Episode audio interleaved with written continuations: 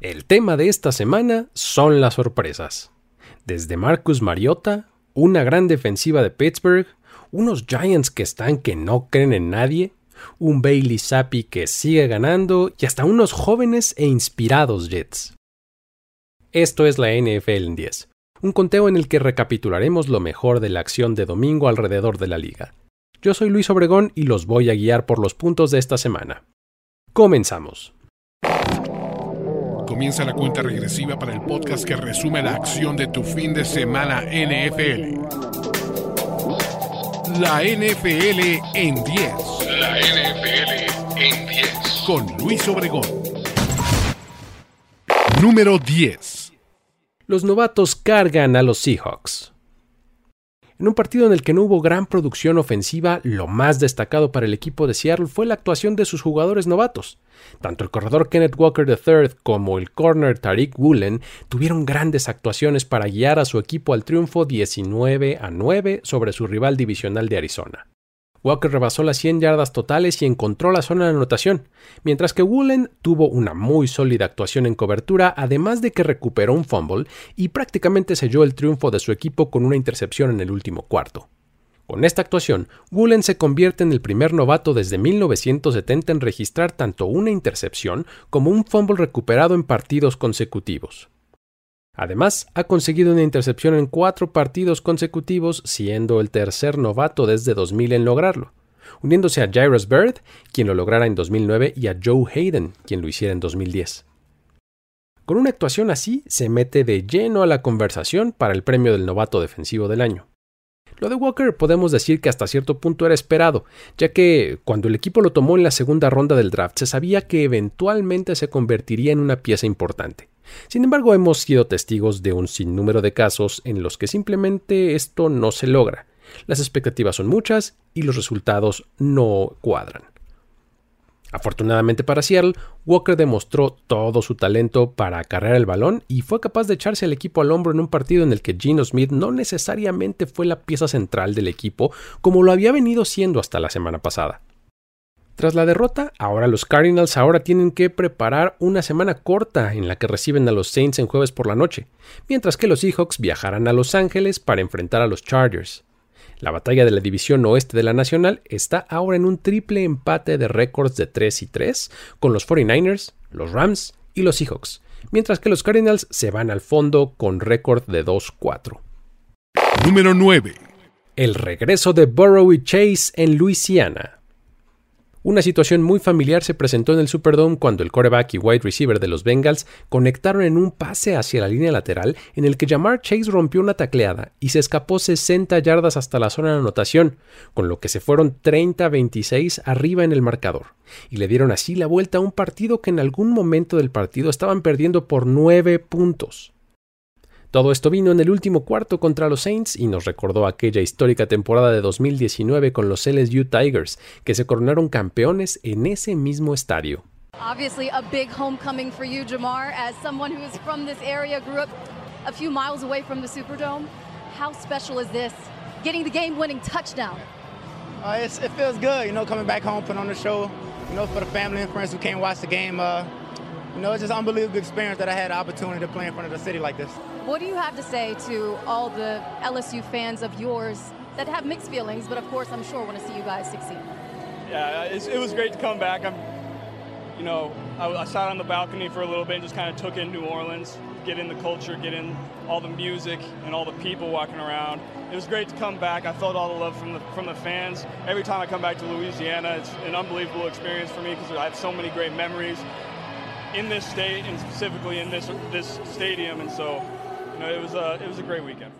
Es cierto que dejaron mucho que desear durante buena parte del partido, pero la conexión de estos dos jugadores y su talento simplemente fue demasiado para unos Saints que no presentaron su mejor versión.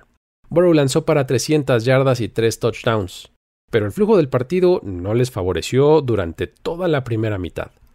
Los Saints, a pesar de no tener a ninguno de sus tres receptores titulares, pusieron resistencia y estuvieron adelante en el marcador prácticamente todo el partido gracias a un juego terrestre que acumuló más de 200 yardas, con las aportaciones principalmente de Alvin Kamara y Mark Ingram. Finalmente el talento se acabó imponiendo, la dupla de Burrow Chase pudo más que la defensiva de los Saints, y al ataque los de New Orleans se vieron superados por la defensiva de Cincinnati, que los limitó a conseguir puntos solamente en uno de sus cinco viajes a la zona roja. Con esto, los Saints caen a 2-4 y están en el tercer lugar de su división, y tienen que prepararse para enfrentar a los Cardinals de visita en jueves por la noche. Mientras que los Bengals están ahora con 3-3 empatados arriba en la AFC Norte. Número 8. Los Vikings mantienen el paso. Una vez más, con muchas complicaciones, consiguieron otra victoria. Esta vez fue sobre los Miami Dolphins con un marcador de 24-16. Este triunfo los coloca con récord de 5-1, con lo que están entre las tres mejores marcas de la NFC. Si uno mira los standings y las estadísticas, puede juzgar este como uno de los mejores equipos. Después de todo, sus playmakers tienen los números. Sin embargo, la intermitencia de su juego de ambos lados del balón hace que nos preguntemos cuánto tiempo durará este sueño. La ventaja para ellos es que ahora van a su semana de descanso, lo que les permitirá evaluar su situación y mejorar. Parece que este récord es el más engañoso de toda la liga ni los Raiders con su 1-4 se ven tan distintos entre lo que muestran en el campo y lo que nos dice su récord. Es que este es un equipo de chispazos, de jugadas grandes que se beneficia del gran talento de sus playmakers. Y vaya, no es que esté mal que ellos hagan lo suyo, de hecho es lo que cualquier equipo quiere. El problema es que no se hace de manera constante. La ofensiva tiene periodos muy brillantes que contrastan con otros en los que desaparecen por completo. En este encuentro, por ejemplo, Justin Jefferson volvió a rebasar las 100 yardas recibiendo. Adam Thielen sigue atrapando touchdowns y Dalvin Cook volvió a tener una gran escapada para anotación. La defensiva, por su parte, hace jugadas importantes. Esta vez se llevaron dos intercepciones, pero también es permisiva con sus rivales. Lo cierto es que con 5-1 están cómodamente instalados en la punta de la NFC North. Para los Dolphins, la ventaja del local que representa una diferencia de 30 grados Fahrenheit entre su banca y la de su rival esta vez no fue suficiente. Su despamparante inicio de temporada con tres victorias consecutivas ahora ha continuado con tres derrotas al hilo y están ya en el tercer lugar de su división. Número 7. Los Steelers sorprenden a los Bucks. Después de haber sido despedazados la semana pasada, ahora despiertan y se imponen en casa ante Tampa Bay gracias a una muy buena actuación defensiva y a una serie ofensiva guiada por Mitchell Trubisky, quien entró al relevo como coreback ante una conmoción de Kenny Pickett. Fue un drive de 71 yardas que en 8 jugadas llegó a la zona de anotación para ponerse arriba en el marcador por 8 puntos. A pesar de que el ataque de Tom Brady anotó un touchdown enseguida, fallaron la conversión de dos puntos y Trubisky se encargó de terminar con el reloj de juego para conseguir la victoria 20 a 18, comprobando así que este es un equipo de Pittsburgh al que no se le puede descartar fácilmente. Este fue un partido más en el que los Steelers se recargaron completamente en su defensiva, que limitó a su rival a menos de 300 yardas totales en todo el partido y solo permitió puntos en una ocasión de las cuatro en las que estuvieron dentro de la zona roja. Constantemente incomodaron a Tom Brady y lo golpearon en cinco ocasiones, consiguiendo un par de sacks. Detuvieron el juego terrestre, limitando a Leonard Fournette a solo 63 yardas con un promedio de 3 por acarreo. Esto tuvo muy frustrado a Brady, quien una vez más fue captado en la cámara gritándole a sus compañeros en la banca en una escena que hemos visto ya muchas veces a lo largo de su carrera, y de hecho ha sido con resultados usualmente positivos, pero en esta ocasión no fue así. Su ataque no carburó, su defensiva se hizo perdediza en momentos importantes, por ejemplo en las ya mencionadas dos series finales del encuentro, y las cosas no salieron bien. Con este resultado, los Steelers siguen al fondo de su división, pero ya tienen el mismo récord que los Browns, con 2-4, mientras que los Bucks se empatan con los Falcons con 3-3. Número 6. Marcus Mariota y la victoria de los Falcons sobre los 49ers. En uno de los resultados más sorpresivos del domingo, el equipo de Atlanta se impuso ante San Francisco 28-14 en un partido en el que Mariota contó para tres anotaciones, dos lanzando y una más corriendo. Además de que falló un solo pase en todo el partido, completando 13 de sus 14 envíos, demostrando así que a pesar de que muchos quieren dar su carrera por terminada, él no seguirá en silencio. Cabe mencionar que frente a él estaba un equipo muy afectado por lesiones, lo cual facilitó las cosas. Sin embargo, eso no fue culpa del quarterback de Atlanta, quien capitalizó la oportunidad y tiene a los Falcons peleando por la división sur de la Nacional. Estamos viendo un equipo muy eficiente, que al ataque ejecuta y rara vez comete errores. que defensivamente puede causar presión al coreback rival y que tiene a un jugadorazo como AJ Terrell en la secundaria listo para hacer una jugada grande, quien además esta tarde se complementó con Isaiah Oliver y Jalen Hawkins, quienes tuvieron un par de intercepciones.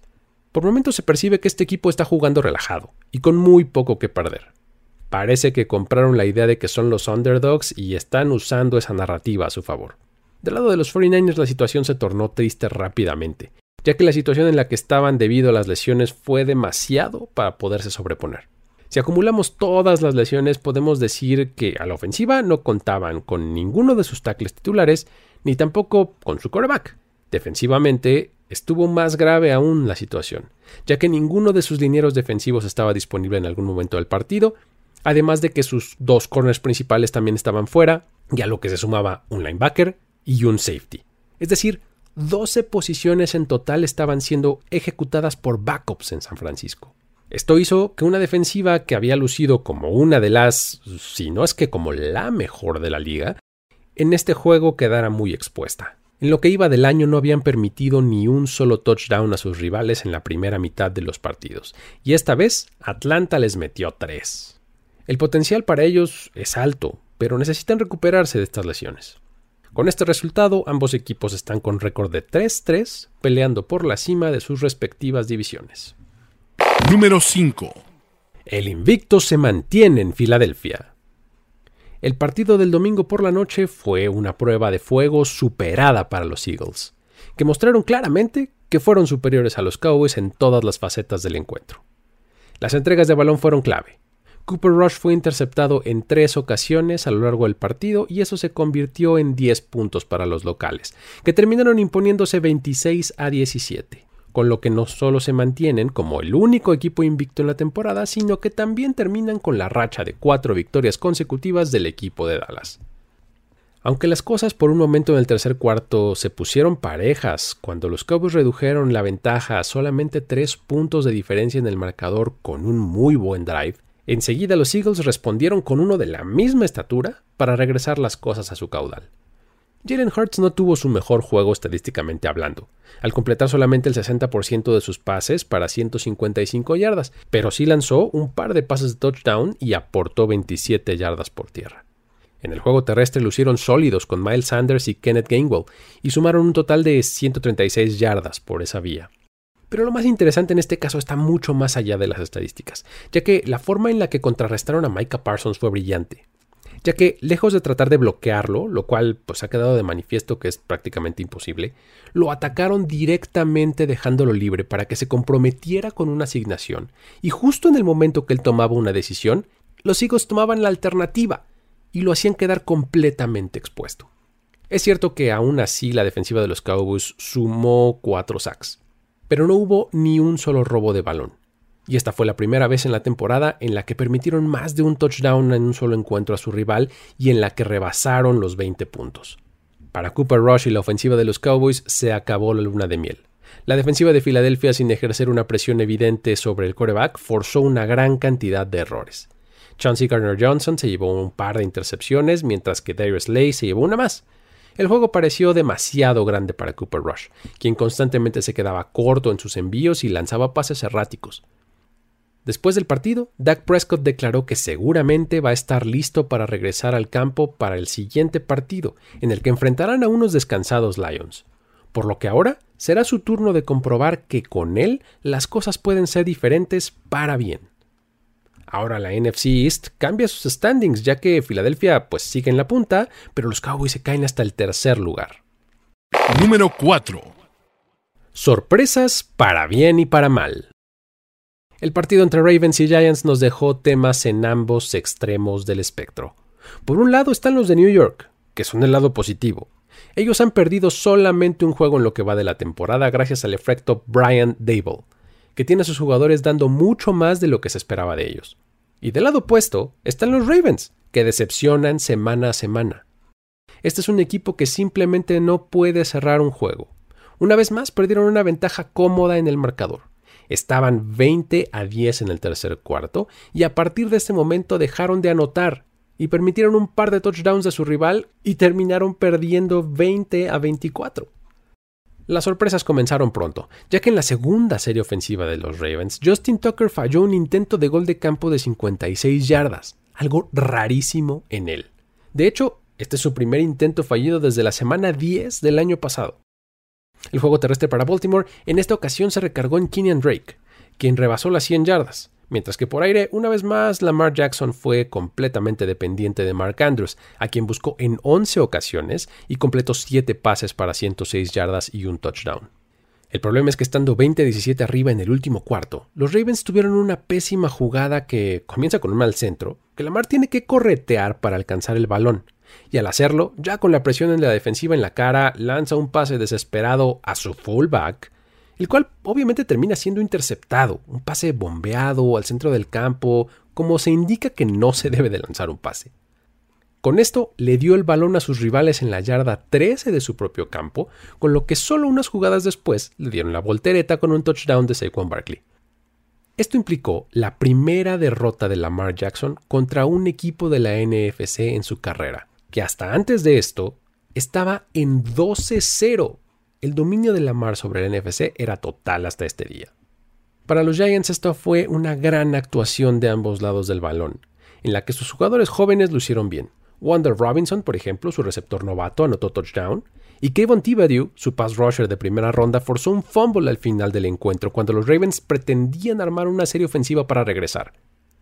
Daniel Jones está siendo muy eficiente y terminó con 173 yardas y 2 touchdowns, pero lo más importante es que una vez más vino de atrás para ganar.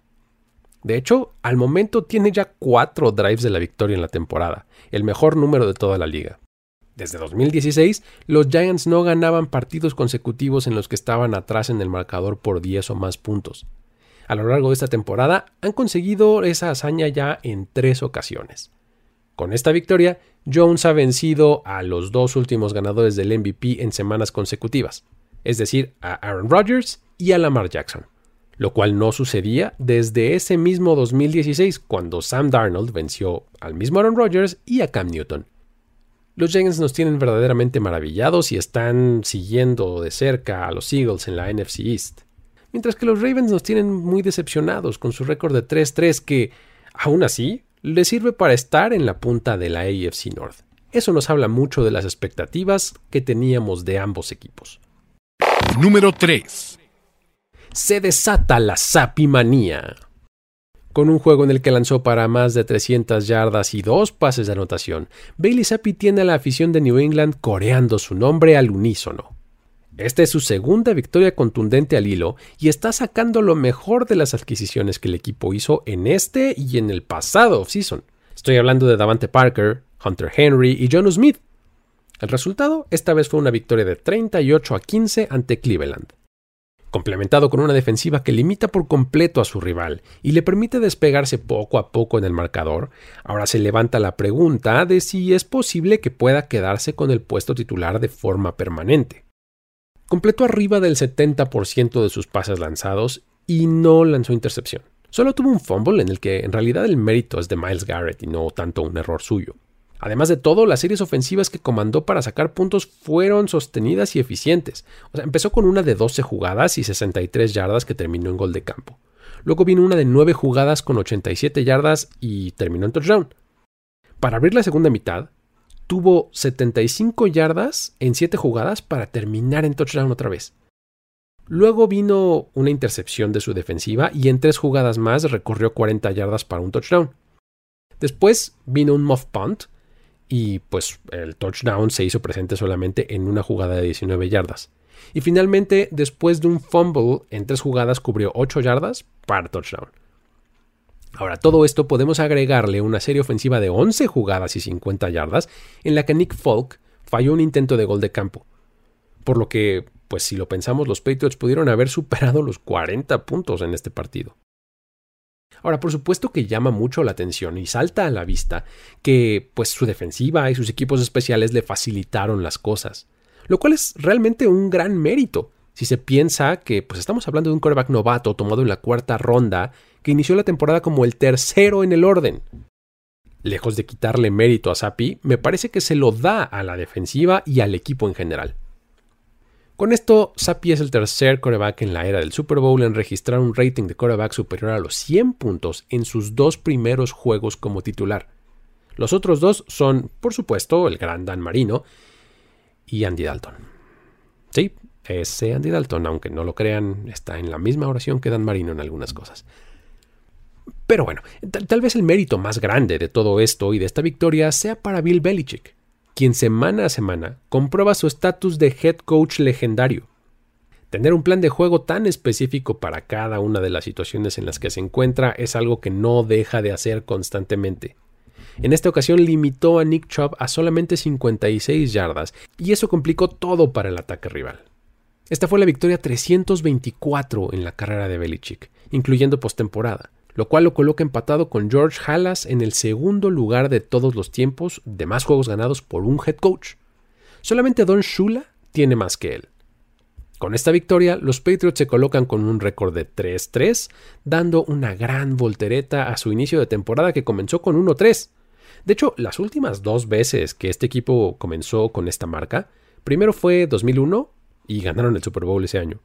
Y bueno, el año pasado llegaron a playoffs, Vamos a ver cómo terminan este año. Número 2. La defensiva le da el triunfo a los Bills. El partido que todos estábamos esperando por su promesa de fuegos artificiales y multitud de puntos fue decidido en realidad por las actuaciones defensivas. Ninguno de los equipos superó los 24 puntos gracias a los esquemas de Leslie Fraser y Steve Spagnuolo, combinados además con la gran ejecución de sus pupilos. De las muchas formas en las que pudimos haber imaginado que este juego podría haber terminado, lo hizo con una que habríamos tardado en mencionar, es decir, una intercepción de Patrick Mahomes. Taron Johnson se interpuso entre el balón y el receptor para sellar el triunfo de los Bills 24 a 20, dándole así a los Bills la ventaja momentánea en la AFC. Esta derrota para los Chiefs es la primera en casa desde la semana 5 de la temporada pasada, que irónicamente pues también fue contra los Bills y contra Josh Allen. De hecho, Allen es el primer coreback que logra vencer a Patrick Mahomes en dos ocasiones en el Arrowhead.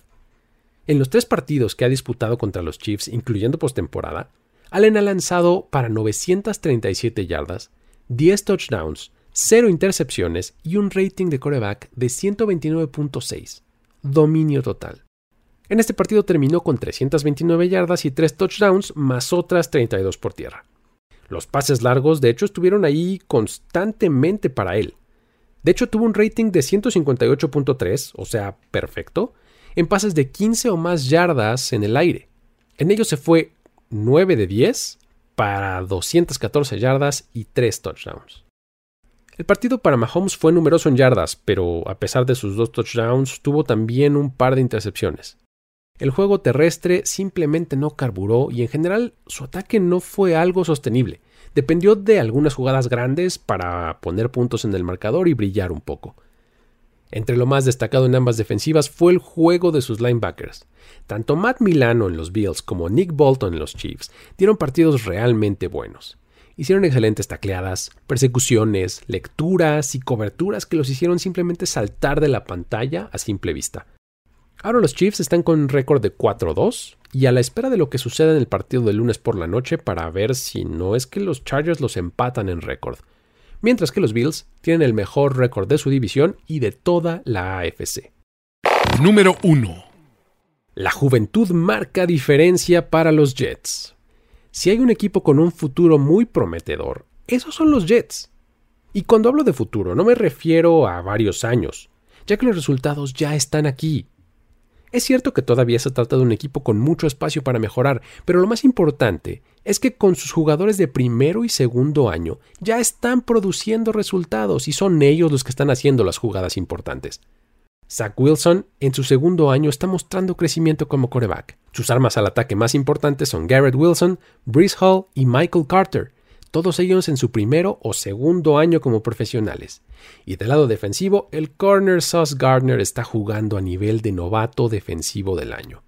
En este partido se impusieron a los Packers con un marcador de 27 a 10 y las flechas apuntan hacia arriba con este equipo. El sello defensivo del equipo es claro. El head coach Robert Sala ha impuesto su estilo en todo el cuadro. Los ha hecho agresivos y con gran velocidad para ir por el balón. El día de hoy los Williams, Quinnen y Quincy tuvieron un gran partido, mientras que el resto de la línea defensiva los complementó de maravilla. En total golpearon a Aaron Rodgers en nueve ocasiones y consiguieron cuatro sacks. El problema es que por un buen rato su ofensiva no hizo su parte. De hecho, en toda la primera mitad consiguieron solamente tres puntos. Ahí es donde está el área de mejora. En la segunda mitad, las cosas mejoraron para el ataque y pues el corredor Breeze Hall terminó con más de 120 yardas totales y un touchdown, lo que lo pone como el único jugador en la liga con más de 300 yardas y dos touchdowns en las últimas dos semanas. La constante presión y el acertado juego de la secundaria hizo que Rodgers estuviera completamente frustrado. Terminó con 246 yardas y un touchdown. Las respuestas parecen estar ausentes en el ataque de los Packers. En la primera mitad, Aaron Jones solamente tocó el balón en cuatro ocasiones. Terminó el partido con 44 yardas totales. En el ataque aéreo no se nota un receptor alfa que pueda dominar. Allen Lazard mostró inconsistencias. Randall Cobb salió lesionado. Romeo Dobbs parece que tiene todavía mucho por desarrollar. Y terminó siendo Robert Tonyan quien tuvo los mejores números. Ya hablábamos del 8 por Garner, quien en este partido tuvo dos pases defendidos, y con ello se une a Desmond Trufant como los únicos dos jugadores desde el 2000 en registrar por lo menos uno en cada uno de los primeros seis partidos de su carrera. Esta victoria para los Jets sabe a gloria. No solo están 3-0 como visitantes por primera vez desde 2010, en aquel año que fuera su más reciente aparición en playoffs, sino que están con el segundo mejor récord de toda la AFC. Claro, empatados con los Chiefs. Además, los 17 puntos de ventaja son el más amplio margen por el que un equipo ha vencido a los Packers de Aaron Rodgers en el Lambeau Field en un partido en el que Rodgers haya estado presente en todo el juego. Así de bien estuvieron estos Jets. El optimismo debe ser grande con este equipo. La NFL en 10. Así llegamos al final de este conteo. Para más información y análisis de estos y el resto de los partidos, te invitamos a que visites nfl.com diagonal mundo y a que te suscribas al canal de YouTube de Mundo NFL. Por supuesto, también haz lo mismo con el feed de este podcast y no te perderás ninguno de los episodios. Yo soy Luis Obregón y a título personal me puedes encontrar en Twitter como arroba el buen Luigi, para que ahí podamos seguir la conversación sobre estos y muchos otros temas. Me despido de una emisión más de la NFL en 10. Hasta la próxima. Ya eres parte de la conversación NFL de esta semana. La NFL en 10. La NFL en 10. Conductor y productor ejecutivo Luis Obregón. Voz en off y diseño de audio Antonio Sempere. Una producción de primero y 10 para NFL. La NFL en 10.